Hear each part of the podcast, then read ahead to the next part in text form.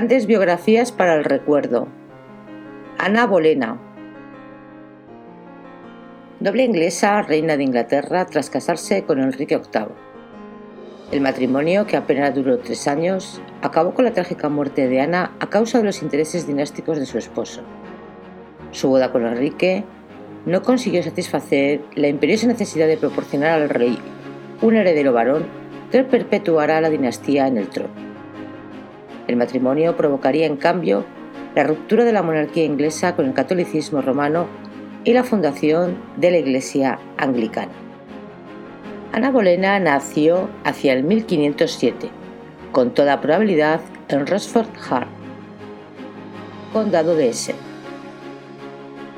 Era hija de Sir Thomas Bolena, posteriormente vizconde de Rochford y conde de Wishart y Ormonde, y de su madre Isabel Howard hija del conde de Norfolk. Pertenecía pues a una de las familias más influyentes de la nobleza inglesa. Buena parte de su infancia transcurrió en Francia, en la refinada corte del rey Francisco I. A su regreso a Inglaterra en 1522, ocupó el lugar que por su rango le correspondía en la corte como dama de la reina Catalina de Aragón, primera esposa de Enrique VIII e hija menor de los reyes católicos. Su atractivo impresionó a la corte y pronto Ana se vio rodeada de un cerco de admiradores. Entre ellos se contaba Lon Henry Perce y el propio rey, que cubrió de títulos y posesiones al padre de Ana para tratar de obstaculizar el matrimonio de la joven con Percy. Finalmente, Enrique ordenó la intervención del cardenal Wonsey para impedir su boda. Ana había aparecido en la corte inglesa cuando en ella se debatía el grave problema de la sucesión al trono. Catalina de Aragón había tenido dos hijos varones que nacieron muertos y una niña, María, la futura María I de Inglaterra. La edad de la reina hacía prever la imposibilidad de nuevos alumbramientos con éxito, pero Enrique VIII necesitaba a toda costa un hijo varón para dar continuidad a su dinastía, todavía no firmemente asentada en el trono inglés. El heredero se convirtió en una auténtica obsesión para el monarca, que llegaría a determinar, más que cualquier otro factor, tanto su vida privada como su vida pública.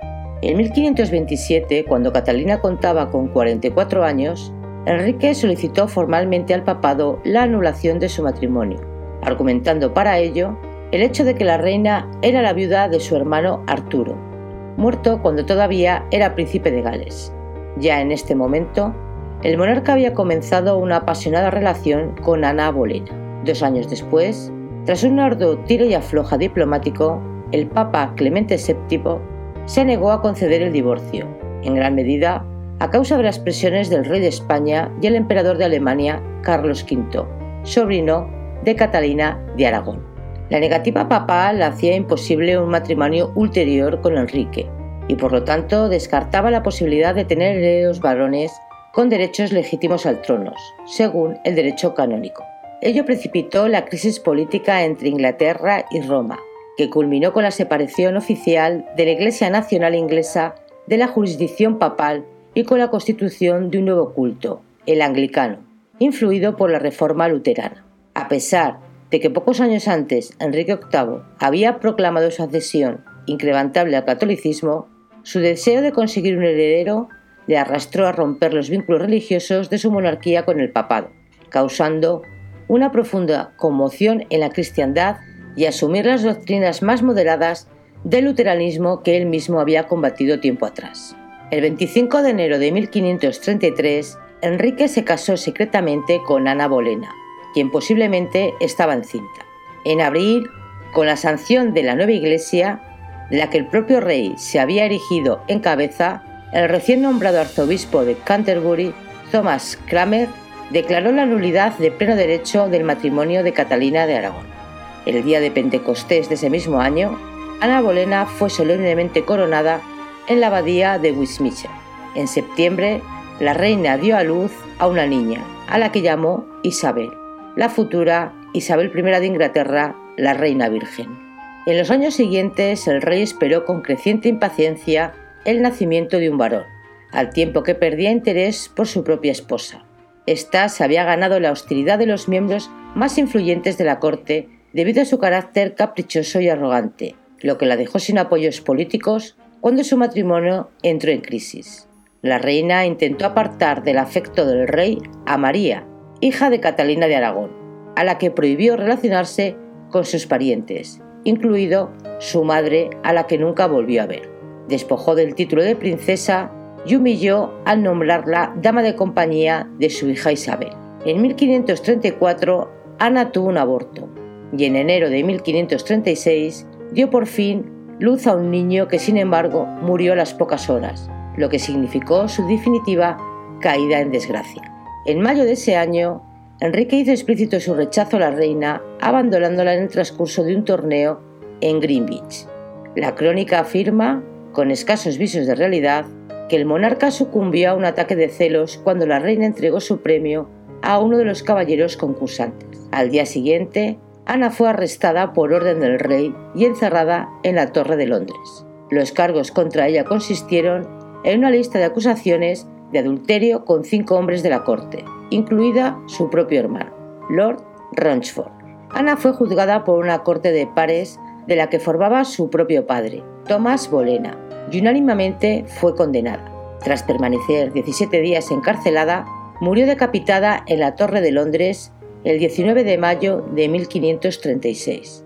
Según los testimonios contemporáneos, su comportamiento fue digno y calmo incluso en el patíbulo, a fin de preservar de la cólera regia a su hija Isabel. Nunca se ha probado documentalmente la culpabilidad de Ana Bolena en los cargos que la llevaron a la muerte. Casi con toda probabilidad, la reina fue víctima de un complot urdido para eliminarla del trono cuando quedaron en evidencia sus escasas posibilidades de tener hijos varón. El consejero del rey, Thomas Conwell, y el deseo del rey de casarse con su nueva amante, Lady Jane Seymour, intervinieron también en la caída de Ana. El 30 de mayo de 1536, Enrique VIII contrajo matrimonio con Jane Seymour, que moriría dos años después al dar a luz al príncipe Eduardo. El divorcio de Catalina de Aragón y la consiguiente ruptura con Roma, la decapitación de Ana Bolena y los sucesivos matrimonios de Enrique VIII hasta completar el número 6, incluido el que contrajo con la luego también decapitada Catalina Howard, no sirvieron para garantizar la continuidad de la dinastía Tudor.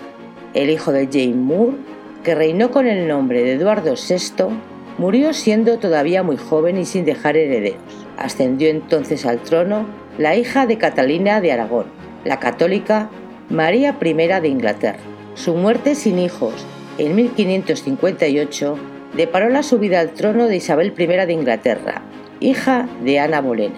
La nueva reina condenó a la dinastía Tudor a la desaparición, al negarse obstinadamente a contraer matrimonio. Sin duda, la terrible muerte de su madre y la personalidad tiránica de su padre influyeron en la soltería de la reina, que sus contemporáneos contemplaron con estupor y todavía hoy sigue provocando asombro en los historiadores, que a menudo la atribuyeron falazmente a supuestos defectos físicos que habían impedido a Isabel relacionarse sexualmente con varones.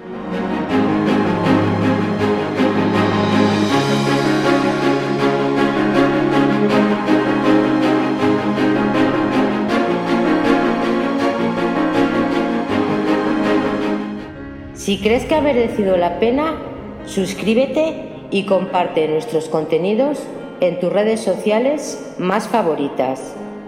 Haznos saber tus gustos, tu voz es importante y te escuchamos. Gracias y hasta el próximo vídeo. Te esperamos.